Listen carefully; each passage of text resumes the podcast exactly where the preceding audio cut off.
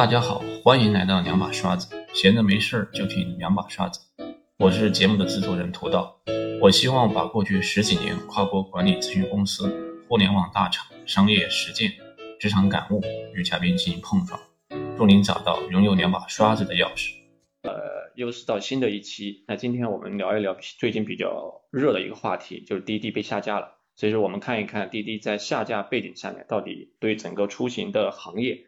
以及未来的机遇到底会是一些什么样的一个一个一个一个挑战？那大家都知道，为什么说这个话题呢？就是六月三十号，滴滴在纽交所很低调的挂牌上市了。然后七月二号呢，那国家的有关部门就要求各家各个应用商店下架滴滴出行的 APP，不得为新用户提供注册服务。那最后最后呢，还有二十几家这个几款它自己的这个 APP 也遭到下架。那与此同时呢，包括运满满、运满满、报直聘也遭到同样的处理。那就在昨天还是前天，那七部委已经去入驻了滴滴，对它做安全的这个审查。那到底这一系列的事情对整个滴滴这整个这个出行行业到底意味着什么？那我们今天请到了那前滴滴出行 Uber 出行大区的总经理马总，那请他为我们谈谈这个后滴滴时代的一些出行的格局。那最开始的时候，我们先请马总跟我们听友打个招呼吧，做个自我介绍，简单的，好吧？啊。行，好的啊，大家好啊，我叫马岩松啊，然后我呢是最早一直从事在这个 IT 相关领域啊，最开始是在一家外企工作，也是这个数据中心相关的啊，然后呢，后来等这个呃互联网这波呃浪潮和创业这个爆发期的时候呢，相当于当时呃就就加入了这个 Uber 这家公司，因为当时也是 Uber 刚刚进入中国嘛啊，然后那个。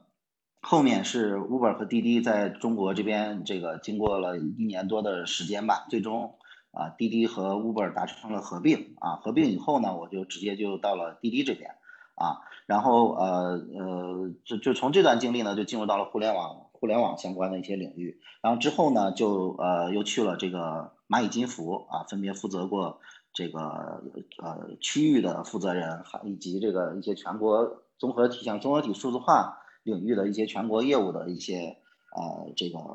呃我这边担担任负责人，然后现在呢目前是那个呃在一家这种创业型的公司，也是金融科技类的，我们主要是做普惠金融领域相关的这种创业和拓展啊，这个就是我个人的一个简单的一个经历和背景情况啊，主持人。OK OK，谢谢马总。那我知道马总，那你现在其实已经不在这个出行行业了，但是我觉得你可能更能这个。清楚的从这个旁观者的角度去解析一下目前这个出行的一些格局。所以第一个问题，我想很简单，就是说，作为全国最大的出行平台，你觉得滴滴呀，它究竟拥有了一些哪些数据？那为什么说这些数据呢？对于个人也好，对于我们国家来说，它是敏感的。从这个角度先做一个切入。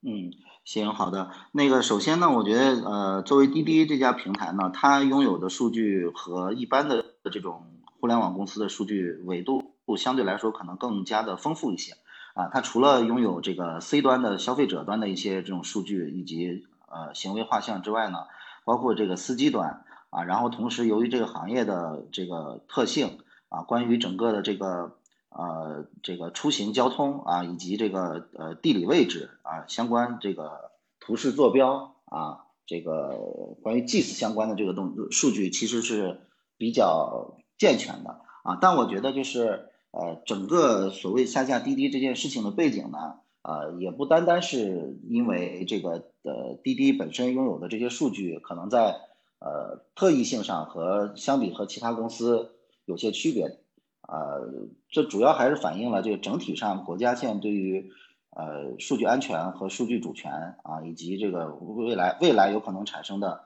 这种数字税收和数字财政啊，是一系列相关的东西啊，只不过是在当前的这个历史背景下啊，出现了这个滴滴出行被下架的这么一件这个应该说历史性第一次的事件吧，对，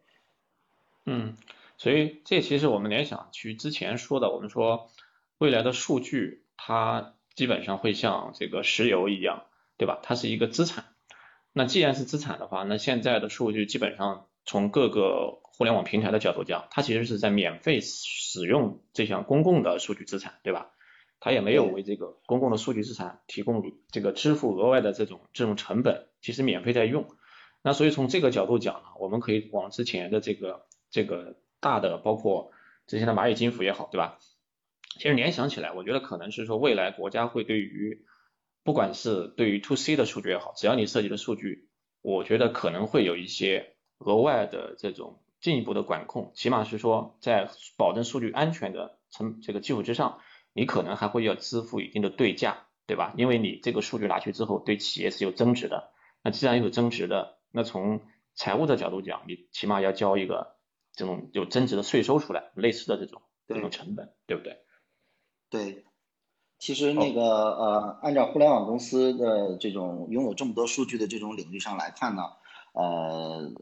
之前不管是电商也好，出行也好。其实，在呃这个相关的税收啊、立法呀，都处于一个呃应该叫观察期和和模糊阶段啊。那从政策的制定者来讲也好，和这个企业的从业者来讲，哎呀，这几个角度来讲也好，其实都没有还没有形成一个啊对于这一类企业进行如何进行监管以及如何进行这个税收的一个成熟模式啊。那么，因为它因为它相相对于传统企业来讲。啊，它的这个经营的这个呃地理范围其实并不受到啊这个地域的影响啊。那么一个一个中心化的平台可能做的就是全国的这种业务和全国的生意啊。那对，所以呃原先的整个一套监管和税收体系呢，其实是不太适用于啊这种类型的公司的。那我觉得这个呃国家呢和政策的制定者呢，呃其实一直也是在。观望和探索啊，用什么好的方式，呃，来对这些企业进行这种监管，以及这个，呃，就刚您提到的这个关于他们过程中产生的数据啊，这个数据的这个增值作用会越来越大。那么对这部这这部分，一方面在保证数据安全的呃隐私的前提下，那么如何能够让数据产生更多的这个包括税收方面的价值啊？这个是我的一些看法。OK，所以这就是回到就是现在就是它其实也刚刚国家公布说，未来只要你的用户量大于一百万，对吧？你要去上市的时候一定要向国家去报备，这也就是考虑这么一个影响。所以你自己判断，通过这这个事件，国内的这些平台企业未来对于赴美 IPO，你觉得会有什么样的影响？呃，我觉得数据就对于关于赴美 IPO 这件事儿，我觉得其实是不只是孤立的一个，仅仅是数据安全的问题啊。那即便是这个，我觉得不这种呃，比如说硬科技类的公司啊，在在未来如果说要到赴美上市，那我觉得也会存在一定的难度啊。那这个过程中背后呢，主要还是于来自于啊中美博弈这样的一个时代背景下。那么以前呢，可能中国也是希望更多的这个企业有可能到美国上市啊，那么换来更多的这个外汇啊，然后如果这些外汇呃对这些外外汇进行这个征税，可能会直接去购买国际上的商品啊。那在目前的这个呃国内形势和国际背景下呢，那呃全球化这件事情可能出现了一些这种啊逆全球化的这种风潮啊，各个地区的保护主义和这个呃这个。呃，包括国家安全这种思潮会逐渐的呃有这种复兴的这种抬头的趋势吧。那么呃，国家对于这个整体呃企业到赴美 IPO 这件事情呢，可能从鼓励到变成了呃不那么鼓励的这么一一个一个一个态度。然后同时呢，国内现在也是在大力的搞推进这个呃就是双循环以及这个。乡村振兴，什么共同富裕这件这件事情是中国目前发展的主基调。那么赴美 IPO 呢，其实是一个呃比较相对来说比较容易的通道啊。那么能够让呃很多企业快速的走向上上市这样的过程。那么这过程中呢，无形中可能又会这个带来一部分人可能呃因为上市获得比较快的这种经济收益和回报。那这也也是有违于这个共同富裕这么一件。嗯，这个国家现在希望推进的一个方向的一个一个趋势的，那么我觉得基于这些呃综合的原因嘛，包括数据安全，数据安全可能大家都都都呃这个比较容易理解了啊，然后很多数据那么啊，一旦你受美国证监会的监管啊，那当美国这个修改政策，一定需要你提供相关的东西才能够满足它的审计要求或者上市要求的话，那呃相关企业很难这个因为资本资本逐利嘛，相关企业很难保证这个不把这些呃相关数据提供给到呃美方，以换取这个上市的这种便利啊，并且早年。呃，很多互联网公司的这个投资资本其实也是来自于全球嘛，而且尤其与美方资本居多啊。那么这些这些数据呢，如果提供到海外，呃，事实情况下也确实会造成呃这个，比如说用用用于军事或者用于其他的这种目的啊。那其实呃，所谓国家安全这件事情，不光是中国在数据主权上这么说，那美国最近啊也是这个国会专门批准了十几亿的这个预算。啊，要求美国的相关地区把华为和中兴所有的这种啊路由器等硬关相关硬件基站基站设备全部拆除。那么这件事情本质上也是呃反映出啊各个国家就中美中中美之间存在的巨大的不信任啊，它这种呃商业上的这种契约和这种协议啊，并不一定能够约束这个国家之间的这种这个一旦发生敌对的一些对数据。数据索取的一种行为啊，那么所以呢，即便有或者没有啊，现在两国都会判定为我要把这件风险，这个就规避在这个萌芽阶段啊，那那那我觉得这个事情其实是一个历史发展的背景的趋势吧，只是正好嗯滴滴赶上了啊，或者互联网公司整体都赶上。OK，我我自己也感觉到，因为最近包括。包括喜马拉雅这个平台，本来说是赴美上市的，那现在也暂停了。这我是从外部听到的这个消息，包括好多公司也都基本上都暂停，说要去在这个在国内港交所去上市。包括未来说国内的这个科创板，对吧？到底有什么样的一些机制的调整，也可以鼓励更多的国内企业在本就在国内可以去做上市。另外一个，昨天有一个最新消息，你看昨天昨天这个小米雷军也向旗下的那个基金会捐了他很多的。个人持股的这个这个股票，所以我们也未来也会也会发现说，在这种大的这种趋势下，对吧？未来可能会有更多的企业，包括企业的创始者，会用更加公益、更加长远的积极的态度去对待上市，以对待个人所持有的这种巨额的财富，对不对？嗯，对，是的，这个肯定是一个。呃，没有没有办法，历史的选择啊，这个国家现在呃是在极力的避免所谓资本无序扩张嘛。那本质上就是说，还是希望这个能够呃通过通过一些这种国家力量，然后来改变资本逐利的这件事情的现实吧。是，所以接下来我们就谈一谈说这件事情对出行这个格局的影响。在这个之前，我们先看一看。我我这你肯定了解，就滴滴它肯定是现在国内的这个毫无疑问是一个垄断者，对吧？垄断了绝大部分份额。你觉得就是对于这种平台的垄断，现在的这个下架是不是对它会有一定的这种这种挫伤或者是大的一个影响？你怎么看待这件事情？呃，那个应用的应用的下架呢，那毫无疑问肯定会大幅影响的滴滴的这个呃这个目前出行的这个。市场份额啊，因为呃呃，对于这种呃互联网 SaaS 级产品的这种竞争呢，其实呃最主要的难度就在于呃消费者心智的这个抢夺啊。那么呃，对于滴滴出行现在被下架的这种情况啊，那我也也也看到像高德、美团，包括 T 三出行等这些呃其他的这种替代品啊，那可能趁现在的这个机会。也是这个做更多的这种促销活动，然后希望能够把这个呃很多消费者引到自己的平台上来啊。那么之前不管是我们在那个支付宝和微信的竞争啊的过程中呢，还是当时优步和滴滴的竞争，包括现在抖音和快手的竞争，那其实比较明确的能够呃感觉到的一个事情的时候，呃就是只要竞争对手呃不犯错啊，尤其是领先的竞争对手不犯错啊，作为落后的一方想要能够。呃，这个取得市场份额上的一些变化，那其实难度极大啊！就就好比你用惯了抖音，就算有人现在这个这个呃一个下载红包或者是一个什么在线红包这样的方式啊，让你又下载了快手，那么可能你每次不自觉打开的过程中，还是这个会打开这个抖音那其实就是还是用户习惯决定了整个这个呃市场的份额。对于落后的一方来讲，要想改变用户习惯，其实是一件难度非常大的一件事情啊。但是那个目前这个，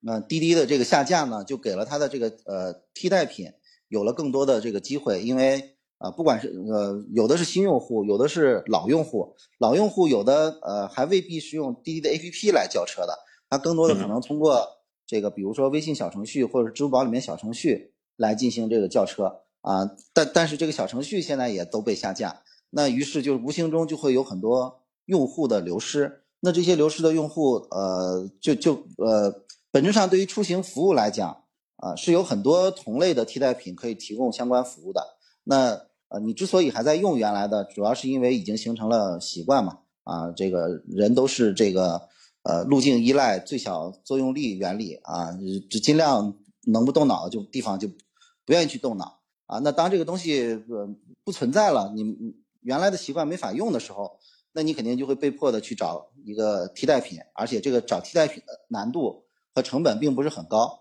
啊。那么一旦你你你你换到其他平台上，并且用习惯了，等到滴滴恢复上架，就算呃几个月以后恢复上架，那么想把它再改回来，那其实又呃这个无形中呃这个难度也也会很高啊。所以基于这样的情况下呢，呃，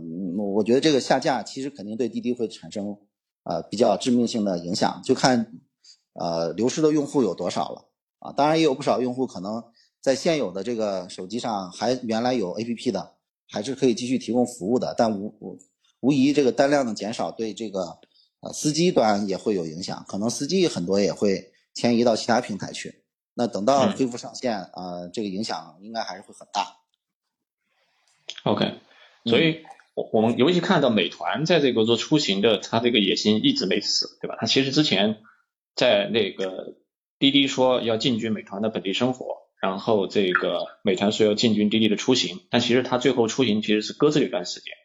那在我之前的理解中间，我其实有一个初步的就是直觉，一直感觉就是本地生活的这种竞争的壁垒，其实要比出行的壁垒要高很多，对吧？那换句话说，美团其实我觉得它可以做出行的生意。但是呢，滴滴它做不了本地生活的这个这个生意，但现在正好有了这个机会，那美团正可以再往前去走一步，把这个出行好好去去做一做。所以从你的角度看，你觉得对于一个出行平台来讲，除了用用户的这种心智，对吧？对用户的获取和把握之外，你觉得它核心的门槛或者竞争的这种壁垒到底体现在哪些地方？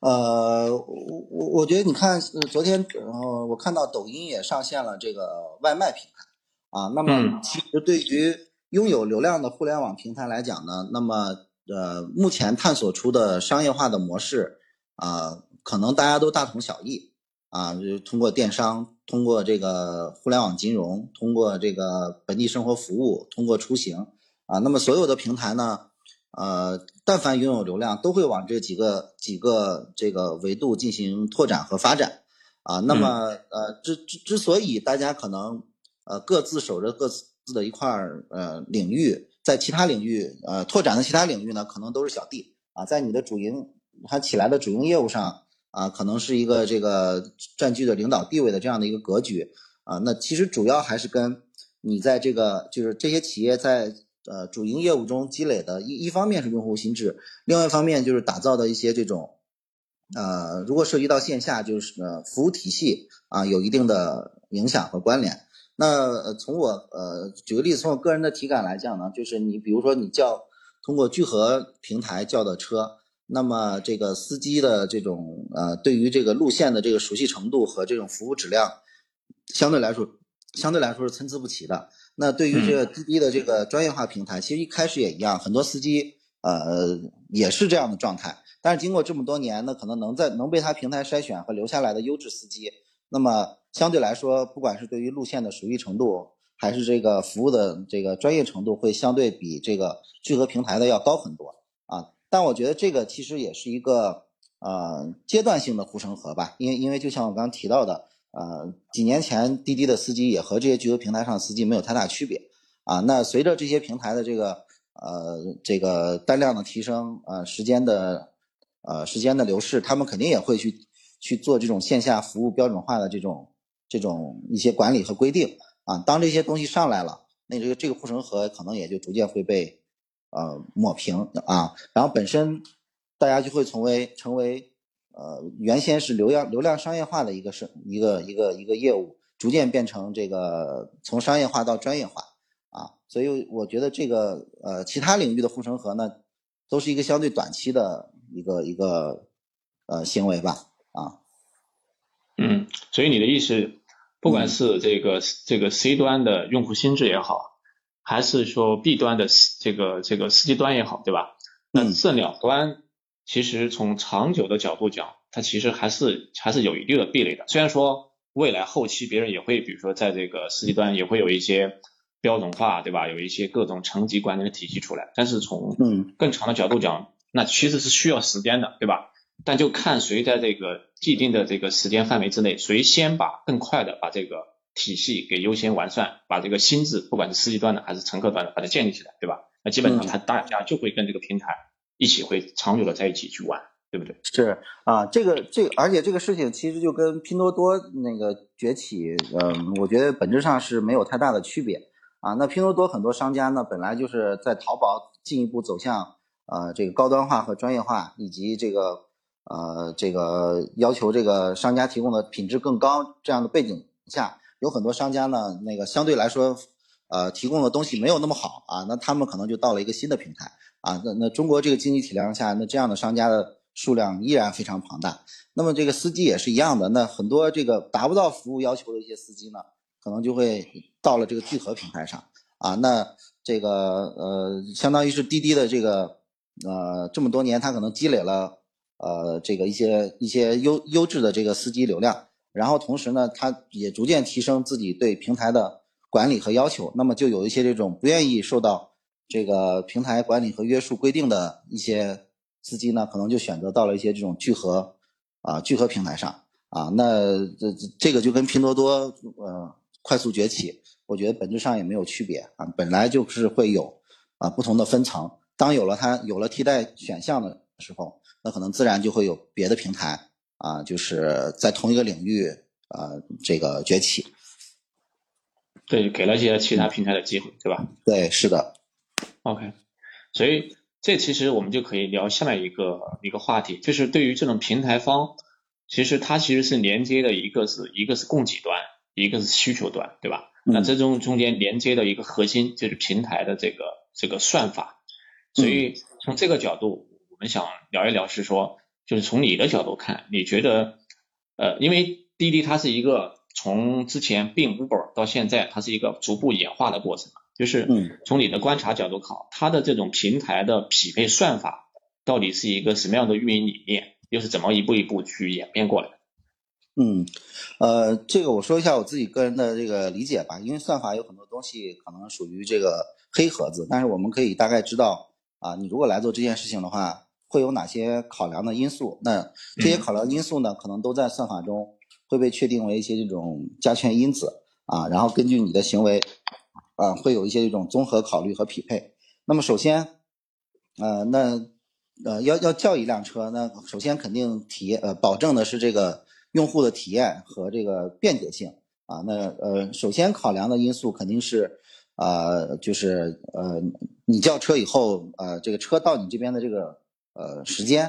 啊，那其实这里面也有也也有一些不同的因素，是把单派给距离你最近的车啊，那距离你最近的车，这里面有有有几种，一种是直线距离最近，还有还有一种是。这个呃，就是因因为直线距离并不代表这个车实际的行驶距离嘛，啊，它有可能需要需要绕很多，比如单行啊或者什么，但这些呃，这个最开始是没法通过地图的精准识别来做到这个路线最短的。啊，或者说呃，他可能知道那个地图上的路线最最短，但是他未必知道这个整体的这个，比如说是否在堵车啊，是否有这个这个。呃，一些这种交通规则导致这个车不能直接过来啊。那其实最早我们在优步的时候也做过这样的这种测试，就是把把单派给距离你物理距离最最短和这个地图距离最短啊，然后来去测试这个平均的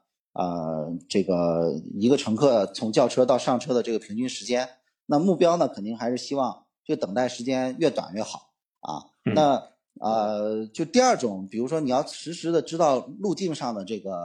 呃路径用时最短，那其实背后的需要的数据量会比较大，包括这个堵车数据，包括交通规则数据。那在当时的情况下呢，可能啊就会发现这两种情况，呃，这个区别不是很大啊，并且有可能是这个。物理距离最短的这个车的呃这个时间会更近啊，那呃就是上车时间其实会更短啊。那那呃随着现在这么呃这么多年地图技术以及卫星导航技术的这个呃发展呢，我觉得现在肯定早已经实现了这个啊派给你这个地图距离就实际到达距离最短的这个车辆会是一个最优呃最优解啊。但是在实际的应用当环境当中呢，那可能还会有一些其他的考量和因素。啊，比如说你是一个，这个，呃，你这个乘客是一个比较挑剔的乘客啊，对于比如说车的质量、司机的服务质量啊，可能会要求比较高。那这个，而且你这个用户行为是比较喜欢投诉啊，那可能对于这样的用呃客户呢，他可能就会这个呃考虑把这个相对服务质量好的一些司机啊派给到你，那你可能会容忍你等相对更多的一点呃更多的一段时间啊。那么，所以就是在实际情况中呢，也会根据啊消费者的画像啊，这个去派相关的这个车辆。当然，这个里面肯定会有一些一种加权的因素，那时间也不能过久啊。这个比如说三分钟、五分钟的区别啊，那可能会根据你的行为去去派这个相对来说可能更匹配你的一些车辆啊。那这这这些过程啊，其实是在嗯不断的运营和不断的实践过程中。对这个算法不断的进行优化和迭代过程中总结出来的啊，所以它呃这个它的基础应该是距离你时间最近啊，然后结合你的一些行为呃去对你进行呃这更合适你的车的一些优化和调优啊，大概会是这样的一个过程吧。嗯，我记得最开始滴滴它其实不是按这个这样的模型算法，你刚才讲的其实是基于客观的。数据是平台主动给司机推送一个订单，对吧？你必须要接。那其实滴滴在早期它应该是按照是说抢单的这个模式，对吧？我我有一个乘客有一个需求之外出来了，然后立马说这个平台的司机基于你自身的这种这种累积的过往的这种记录，你的积分，对吧？你好坏，那可以自动去抢这个单，对吧？嗯，对，是的，最早应该是抢单模式，但这个已经呃。很早都不那个什么了吧？啊，抢单模式，对现在只基基于一些这种预约的单子啊来进行抢单。OK，所以所以现在基本上还是基于从客户体验和需求的角度去给他匹配相应的这个司机，对吧？刚才会有我们刚才讲会有各种各样的维度，对不对？这种实现对，是的啊，对你如果是这个抢单模式，假如说是一个一个一个一个即时单。啊，那你这个呃，有的司机可能都都想抢这个单，那他距离可能会比较远，那这本身其实也是对于司机体验和消费者体验的一个平衡啊。这两种不同的模式，一种是倾向于呃司机，一种倾向于消费者。对，就是你刚才讲的这后面这一种啊，匹配的模式其实是 Uber 的模式，对不对？就是合并之后，其实就沿用了 Uber 的这套整体的算法。呃，是否沿用？就是说，这这两种模式现在滴滴还是同时存在的啊。比如说，有些机场预约单啊，也是可以抢单啊。所以，对，呃，呃，因因为呃，对于消费者来说呢，呃，怎么说呢？就对于这个业务来讲呢，呃，保证消费者的体验，在某种程度上肯定是这个要比保证司机体验的这个成就是优先级更高嘛。因为如果如果说乘客等待时间，间过长的话，那这个单子可能就不存在了啊。而周边的这些司机呢，这个这个距离近的司机呢，他总是有人会呃，这个在当下是方便去接这个呃附近的乘客的。呃，即便是派单派单的这种模模式，派到了某些司机，呃，他他因为某种原因可能当下不方便去接，那其实他也可以选择取消嘛。啊，但是如果说换成抢单抢单模式。那只能就是乘客端来进行取消了。那用户其实对，呃，这个，而且不排除一种情况，就是很多司机会恶意抢单啊。这个我不管怎么样，我抢错了或者怎么样，我先抢下来那实际上可乘客可能要等十几二十分钟，那么乘客可能就取消了啊，那那这个相当于这这一单的这个业务有可能就没有了，对，所以这两种方式可能基于不同的场景啊，会有相对更好的应用方应用的方向吧。嗯，OK，那我我们刚才谈的就是这个这个算法的这个匹配，我们再看一看说在算法的两端，一个是很重要，刚才其实我们也有谈到。就对司机的运营和管控其实是其实很核心的，对吧？它其实是一个供给。那我不知道从你的角度看一看，说站在平台的角度，它主要是关注司机的什么样的维度，对吧？哪些指标是我需要重点去这个司机端需要去看的？那基于这种目标或者这种维度，那平台又通常会有什么样的一些管控的策略，对吧？不管是拉新也好，还是这些留存也好。呃，您提到这个问题，主要是关于那个，嗯，如何提升司机，呃，背后其实就如何提升司机服务质量这件事情，啊，那那那第一个，第一个就是可能就是，啊，在成为司机以后呢，可能会有一些这种，啊，需要司机了解的一些东西，那可能通过线上啊的一些内容，这个定期的去给司机提供，啊，然后并且你可能完成某些某些学习才能够这个。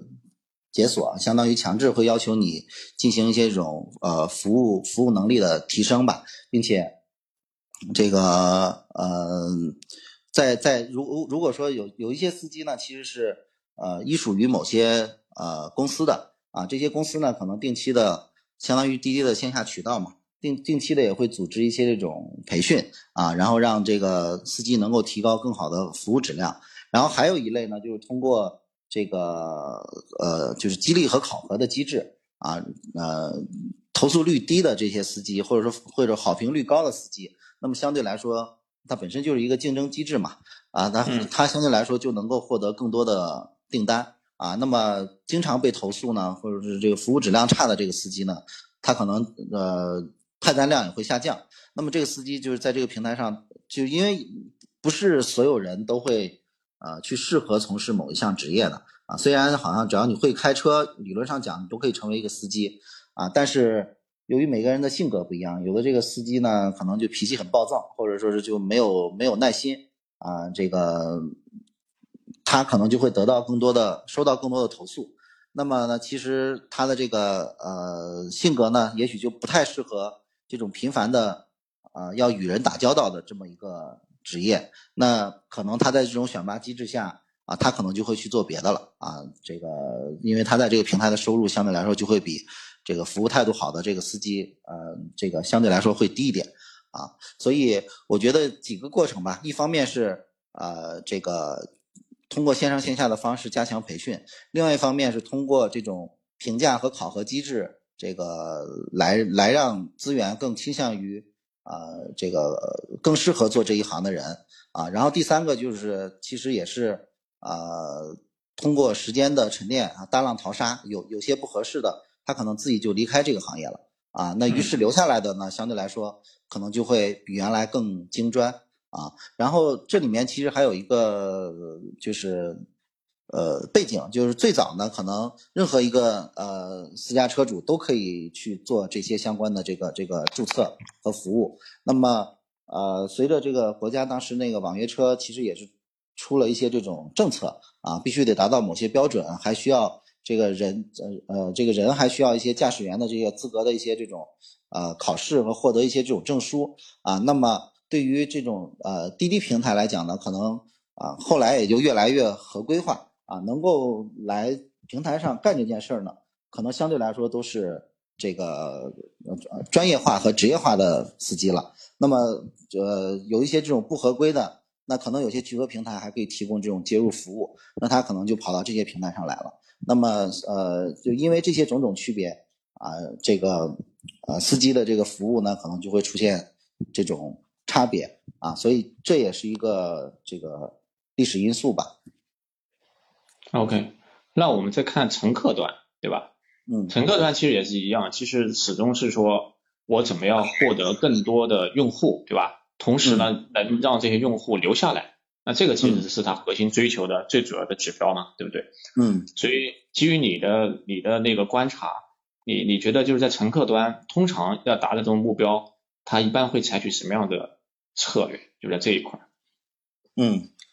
呃，最早呢，在这个呃，就是这个平台刚刚上线的时候，那可能更多的需要很多的呃，这个乘客能够知道啊，因为啊，这这就跟线下新开了一个这个商业综合体啊，那么最开始的过程中呢，这个商业过程商商业综合体可能。流量并不是那么大啊，那这个对它它的前半年或者前一年可能都需要花很多的广告和宣传啊，这个让更多的啊消费者知道这里边有一个这么个厂啊，然后让更多的人来啊。那呃，对于线上平台的这个逻辑是一样的，在最开始发展用户的时候，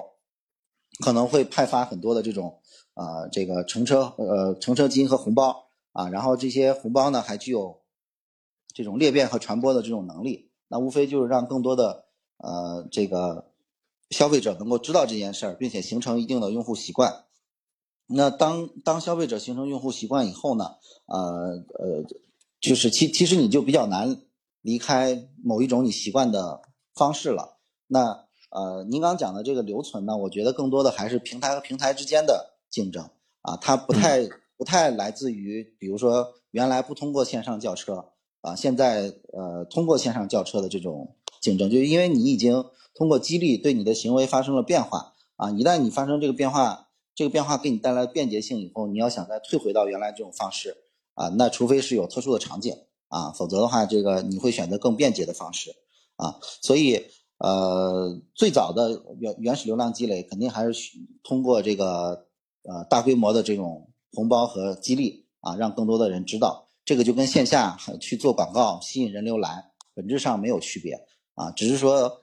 呃，这个线上平台它的，因为在全国都开始，呃，全国都有展业嘛，所以它的这个，呃，烧钱和发红包的这个规模啊，是远远大于线下某一个商场综合体的。那么在线下之所以没有像引起如此大的这种关注和和大资本的融资。也是因为他们的服务范围啊，一个是几公里，一个是全国啊，但从从模式上讲，其实本质上没有区别。嗯，OK，这个其实我不知道你你还记得有一个有一家公司叫易到易到用车吧？嗯，记得。对，这家公司我记得，嗯，对，很少的，应该是说它是这个互联网出行的鼻祖，但它最终倒掉了，对吧？它就是这个公司也被卖了好几轮。它中间就跟我们之前我记得还说有一个最重要的教训，就是想不到在出行领域通过用户补贴，对吧？就滴滴率先去做了这个事情，会有这么大的威力，导致很多一很多用户一下子被抢走了。那他最后再想去教育这部分用户，那其实已经已经晚了，就心智就已经建立起来了。对，是的，嗯，就其实所以为为什么说当时这个呃线线上平台最终留下来的呃往往是融资能力最强的。那这就跟刚才那个综合体的例子是一样的。这个你有更更更强的这种宣传能力，让更多的用户心智建立在你的平台上啊。那么一旦这个心智建立成，想要改变习惯，那就需要花更大的更大的成本啊。那本身这种全国性呃这个展业，然后并且需要强融资能力来支撑的这种这种早期获客的行为啊，你要比他在融资能力上更强大，那呃其实资本也会去。考虑的啊，这个已经投入这么多在一个平台上，这个即使没参与的，干嘛不去追投那一家啊？然后，所以这也有很多呃，像什么呃后面的什么 ofo、摩拜的合并啊，包括现在什么呃那个斗鱼、虎牙的合并，不是这这次没被批准嘛？啊，本质上 原因也是一样的，已经已经花了很大的呃这个资本啊，这个最终还是走向合并啊，所以呢，就是说。嗯，即使一到后期发现了这件事情，它的融它的融资能力和当时的这个历史时机可能已经错过了那个时间点，所以后面追其实是很难的。OK，OK，后面一点我们想再花一点时间聊一聊这个滴滴这个公司本身。我知道你你在蚂蚁金服待过，对吧？阿里阿里，然后滴滴、Uber 你都待过，所以我就想谈一谈，就是阿滴滴这家公司到底是一个什么样的企业文化？你觉得它跟阿里比？有一些哪些不一样？阿里我们都知道，对吧？它的文化是非常不一样，对不对？那滴滴到底是一家什么样的文化？能跟大家稍微分享一下？呃，滴滴呢，我我觉得它很多地方嗯，这个和阿里也是有点像的啊。然后呃，有有有有一些有一些文化的内容呢，可能也是参考了一些啊这个阿里的文化。啊，包括它这个比较强调的一点就是呃拥抱变化。啊，这个这是在阿里拥抱变化也是一个呃这个主要的这个一个一个文化形式吧啊。那这个呃。我觉得背景呢，对于这种互联网发展的这种公司呢，呃，就因为市场环境本身变化的非常快，那么你的组织形态和这个业务形态呢，可能也确实需要快速的迭代来去应对这个呃高速变化的这个市场竞争以及环境。如果按照传统公司的这种做法，一个组织架构啊，这固定在这里半呃一一年半年都不变，或者是这个很比较难。形成的一一次调整，那本质原因是因为这些传统公司的啊商业模式已经比较固定了啊。那么呃从从从这个角度出发呢，拥抱变化这样的企业文化其实是适应了啊当时快速发展的这个呃历史节奏的啊。那呃在这样的文化下呢，那肯定就是属于一个呃比较快节奏，整体是一个比较比较快节奏，然后那个呃经常会出现一些这种组织和这种。人员调整啊，那么这个呃，在在其中的人呢，其实也是要有比较强的这种嗯适应的能力吧啊，快速的进入到呃一旦发生变化，快速进入到新的角色和这个适应新的状态啊。那我觉得嗯，对于呃怎么讲，就里边员工的一些技能的要求和这种能力的升级，其实是会更呃比一般或比一般企业是。呃，要求会更严的啊，那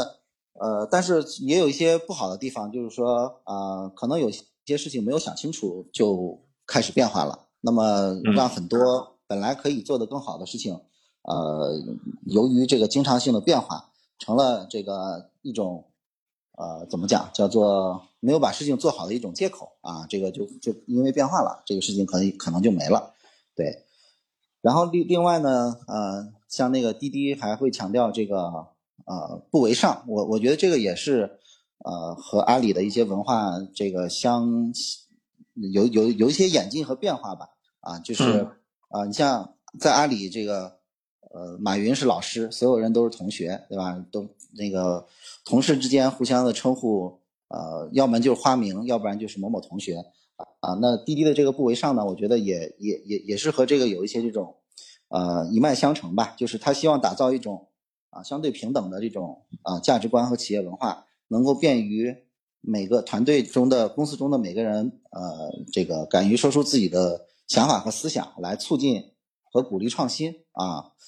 所以，我我觉得整体上来讲，滴滴和阿里的文化啊，从内核上其实是比较像的。这个跟那个滴滴呃，就成为本身是从阿里出来，我觉得也有很大的这个关系吧。啊，但这这种企业文化呢，其实也适应了，就是在互联网激烈竞争的情况下的一些这种市场环境吧。对，我觉得企业文化还是要看和呃市场环境是不是相贴切啊。对，其实这个我也我我也能理解，就刚才你讲的这个，成为本身就是阿里系出去的嘛，对不对？然后确实滴滴在过去不光是在这个这个 C 端的这个出行领域。它基本上设计了，我们刚才在开始讲，它设计了二十五款 A P P，全部遭到下架。那这二十五款 A P P，不光是设计了 C 端，也涉及了企业的物流运输等方方面面的这么多的业务，对吧？它其实能做到这么多，其实也跟它刚才讲的拥抱变化也好，还是说不为上，对吧？就各种各样的文化和机制，其实是鼓励公司不断的去去创新，不断的去增长，和这个都有一些关系。对，是的。嗯，所以企业文化没有好与不好，只有合适与不合适啊。对，所以其实我们再从另外一个角度去看哈，刚才是说从这个文化，第二个我们更细的，我们从这个组织角度去看，因为我知道像这种平台呢，像阿里的电商肯定不是，但是像滴滴这种业务呢，它的总部可能跟区域之间，比如你之前是它的区域的总经理，对不对？那总部会提供。统一的运营体系，统一的这种这种这种增长的方法论的体系，包括统一的产品体系，对吧？但是呢，具体的运营策略可能区域会不一样，对吧？那那你觉得就是滴滴会为什么会有这种这种总部和区域的这种这种分工？然后的话，在这种分工的背景下面，你觉得对于未来想进入滴滴的这些人来讲，你觉得会有一些什么样的这种机会存在？呃，我觉得这个事情，那个呃，应该看一下这个优步，因因为刚刚你也提到这个优步的这个城市总经理，那呃，优步的整体当时的一个运营机制呢，那么呃，可能总部层面就是输出技术和产品啊，所有的其他所有的运营相关的东西都是在区域来进行这个决策和处理啊，不管是这个呃流量方面，还是这个市场以及 PR 方面，包括。当地的一些这种呃政府事务的维护方面，以及一些风险控制方面啊，都是交给了城市端来做。那么滴滴呢，最早其实是也是偏中心化运营的。那在这个竞争的过程中呢，那呃滴滴就越来越区域化和呃这个下沉化啊。那我那本质上我觉得是中心化还是区域化，那也是要看这个市场环境的啊。假如说是一个。这个呃新行业和一个新兴市场啊，那么它有可能更适合呃区域化，或者是面临比较比较呃激烈的竞争的过程中，它可能更适合区域化这种方式啊，因为这就跟那个这个这个呃中央给地方放不放权，其实本质上没有没有太大的区别啊，就是呃一旦你把这个权权限放下下放给地方啊，你在竞争策略和这种作战指挥上。啊，相对来说肯定是会变得更灵活啊，那么是会更有利于创新的发展以及这种在区域的这种啊这种啊区域的这种战争地盘上的扩张的啊，但是呢可能会带来的一些问题就是说啊，你会发现从总部层面就会发现百花齐放啊，什么情况都有，没有没有呃没有规模化，也没有那个相关的这种呃标准化或者是打法啊，但是它对于这个。早期争夺市场的时候，却是呃，由于动作更快、更灵活啊，就像在打游击战啊，那么你就能够更快，有可能更快的赢得局部地区的市场竞争啊，这个更快的进行这个产品和业务的呃需求的迭代啊，从而对这个呃一线业务的这种变化产生快速的影响啊。但是如果说呃这个当当市场环境发生变化了以后啊，就是一个一个进入到一个。呃，竞争的相对稳定阶段，或者市场已经是一个稳定阶段的过程中，那么可能中心化这种组织会更有利于就整体的这种运运营效率的提高啊。那么可能牺牲了部分部分区域呃的灵活性，但是它带来的就是整体的，不管是你在做这种啊这种这种呃 B 端或者 C 端的补贴预算，还是这种运营方式上面，那么整体上来讲，便于统一呃这个财政支出。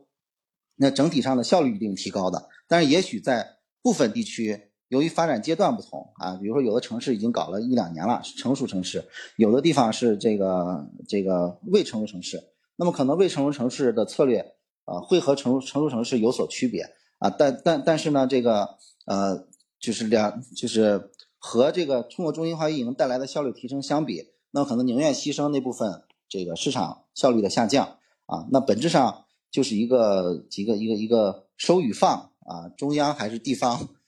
呃的一个平衡和控制吧啊，这个我觉得嗯，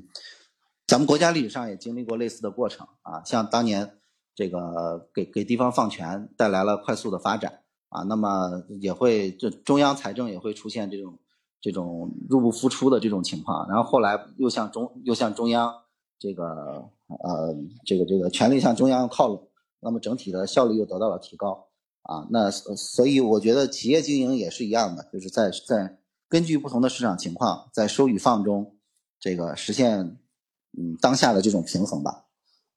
嗯，但是对于员工个人来讲啊，这个可能呃，如果说对于一个区域的员工个人来讲，当然如果是放权的情况下，那么每一个人都相当于是一个一个 CEO，那么对于你的整体的这种。呃，大局观的把握和整体公司业务的理解，那么是可以快速培养人才的啊。当收到中心化以后呢，可能各个组织都会被条线化啊，这个运营会变得这种效率化。那么很多人都是在这个过程中的一个螺丝钉。那可能你见到的更多的是某一个某某某一个条线的专业度啊，但是你丧失的就是啊整体上的广度啊，所以各有利弊吧。嗯嗯，OK。所以马总，我想你能分享一下你之前在做这个 Uber 也好，滴滴也好，这个区域总经理的时候，你都是管些什么吧？或者是说你对哪期 KPI 负责？呃，主要当时主要还是对增长负责啊，因为当时还是处于市场的市场的早期阶段啊，更多的是希望更多的呃从 B 端来讲，就是希望更多的呃司机能够知道并且加入到平台啊，从 C 端来讲呢，是希望啊这个。更多的用户能够选择你这样的打车方式啊，以及选择你这个平台啊，一方面相当于跟出租车的竞争是是这个行为方式改变的竞争，跟其他平台的竞争呢是这个用户心智的竞争，选让用户选择你的平台而不是别人的平台啊，所以嗯，当时主要的目标还是增长。OK，所以这个增长其实也包括司机端的，当然也包括乘客端的，对吧？对，是的，嗯。那会有对这个区域的利润，比如说收收入这块儿，会会有一个考核吗？呃呃，当时我的发展阶段还主要看增长啊，还没有到还没有到看利润的这个目标啊。那是因为 也是因为发展阶段啊，当时是属于这个需要广广泛覆盖啊，建立用户心智的过程。那么那么现在这个阶段呢，肯定已经是要这个呃。这个优化运营啊，提高利润，降低成本了。对，所以因为包括你之前，包括后面又在这个蚂蚁金服做区域，对不对？所以包括出行也是我刚才讲的，其实对于某一类的这个群体啊，就是说他未来的如果他的发展目标真的是想成为一个公司的大公司的一个一把手，对吧？总经理，那我们觉得像这种区域的。这种过渡性的总经理，对吧？他承担的范围没有那么大，但其实是一个五脏俱全的一个管理的职责在。嗯，那确实会对某些某些这个有这种目标的人来说，是一个很难得的一个一个过渡的机会。嗯，是的，嗯嗯，好呀，那那今天我们我我我们我们差不多了，你你看你还有有什么要要讲的吗？就是对整个出行也好，或未来想进入这个出行行业的人也好，还有什么想补充、进一步补充的吗？呃，我我觉得现在呃，可能对于呃，就是希望再去做一个平台出来的这种历史机遇呢，啊，因可能已经不太大了。那么可能更多的是看，比如说呃，在这些平台周边的这种生态以及。呃，比如说智能驾驶啊，下一下一阶段是否呃存在新的这种行业颠覆性机会啊？就这里面可能还有啊。如果再想做一个平台出来的这种啊创业者，可能机会已经不大了啊，因为除了滴滴之外，已经有很多替代者，这个这个在在在旁边呃盯着这块市场了。对于个人的创业者，再想从呃零开始，其实难度已经很大啊。建议还是看平台周边以及。呃，这个下一代新产业可能会有更多的机会。对，包括你像说的智能驾驶，包括你，包括现在很火的这个新能源汽车，对吧？对，嗯，新新能源汽车，我觉得是另外一个领域和另外一个赛道了，就就整整体都是属于新能源领域了。嗯，